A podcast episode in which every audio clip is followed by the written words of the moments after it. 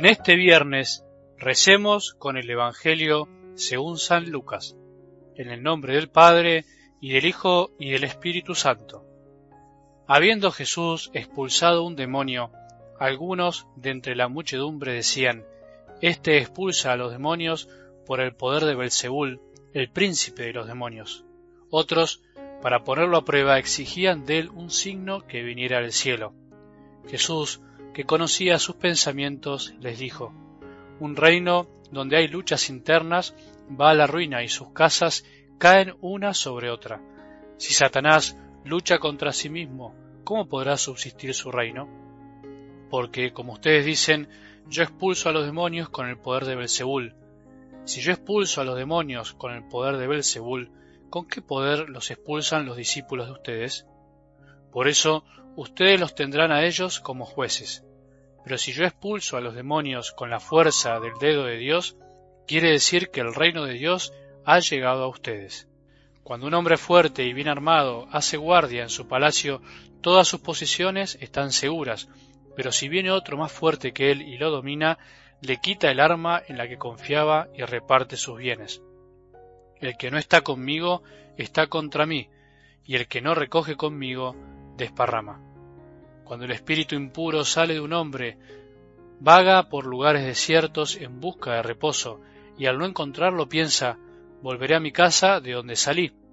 Cuando llega la encuentra barrida y ordenada. Entonces va a buscar a otros siete espíritus peores que él, entran y se instalan allí. Y al final ese hombre se encuentra peor que al principio. Palabra del Señor.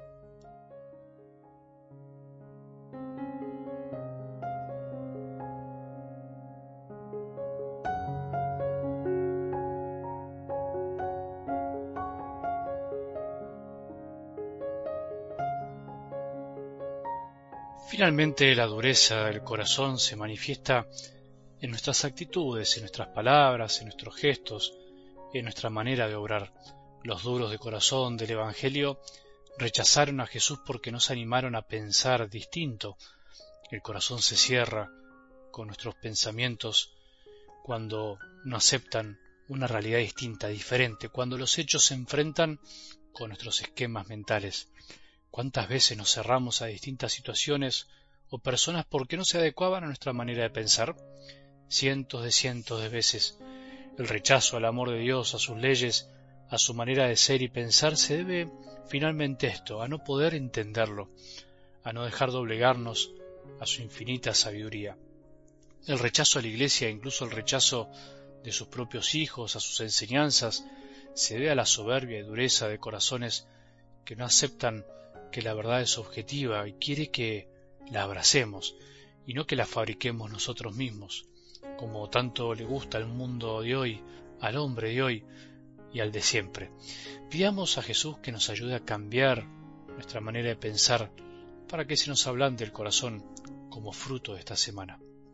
En algo del Evangelio de hoy, algunos sospechan de Jesús, sospechan que si lo que estaba haciendo brotaba realmente de él, Incluso llegan a pensar que lo estaba haciendo y lo hacía finalmente con el poder del demonio. Otro claro ejemplo de dureza de corazón. Pero él conocía sus pensamientos, conoce nuestros pensamientos, los tuyos y los míos, conoce también nuestros sentimientos, por eso sabe que los pensamientos que tenemos no son siempre totalmente veraces, o bien a veces se basan en una verdad completa, pero que finalmente nos puede conducir a tener como un espíritu de sospecha y suspicacia contra los demás. Estos hombres sospechaban de Jesús, no podían creer lo que estaban viendo y entonces no se fiaban de él. Por eso hoy quiero que meditemos sobre esta gran debilidad que tenemos todos, la de ver pero finalmente no mirar bien. Vemos lo que queremos ver o vemos mal, o sea, vemos la realidad parcialmente, entonces nos equivocamos. Y hay algo peor, vemos y a veces miramos con sospecha, sospechamos de los demás, sospechamos de lo que está pasando porque parece ser que estamos como entrenados para pensar mal y no tanto para animarnos a pensar bien de las cosas. O en el fondo, como dice el dicho popular, aquel que es ladrón piensa que todos son de su condición. Hay una gran verdad que no tenemos que olvidar. Como decía un autor, no hay que confundir inteligencia con capacidad intelectual y que el pecado original también nos afectó la inteligencia. Hay muchas personas que están orgullosas de su capacidad intelectual pero se olvidan que su inteligencia está herida y a veces enfermas y otras es destructora.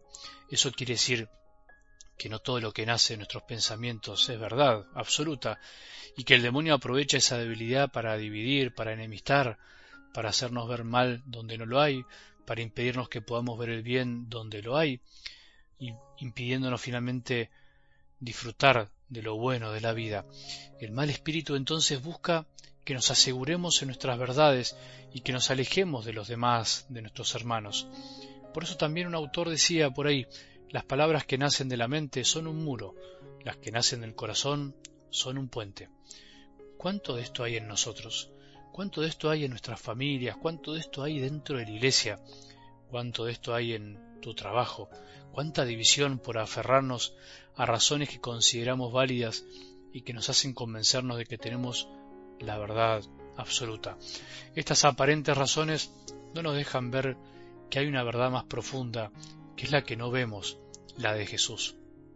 Bueno, hoy no hay dudas por la palabra de Dios de que el demonio existe. Acordémonos de eso, el Evangelio es claro. Y como dice el apóstol, el demonio anda buscando a quien devorar, hay que resistirle firmes en la fe. No seamos ingenuos, la división procede del mal espíritu de un corazón que se deja engañar, pero sabemos gracias a Dios que la fuerza de su dedo, como dice el Evangelio, es más fuerte. La fuerza del amor de Jesús que busca ablandarnos el corazón y guiar nuestros pensamientos hacia el bien, es mucho más grande que la sospecha y las suspicacias que el demonio nos quiere sembrar en el corazón. Por eso, pensemos hoy de quién andamos sospechando y sobre qué cosas sospechamos, sobre qué estamos seguros de lo que pensamos y creemos que es verdad y por ahí no es tan así. Acordémonos que Jesús conoce nuestros pensamientos y el de los demás. Acordémonos que hablando con el corazón se crean puentes. Que tengamos un buen día y que la bendición de Dios, que es Padre misericordioso, Hijo y Espíritu Santo, descienda sobre nuestros corazones y permanezca para siempre.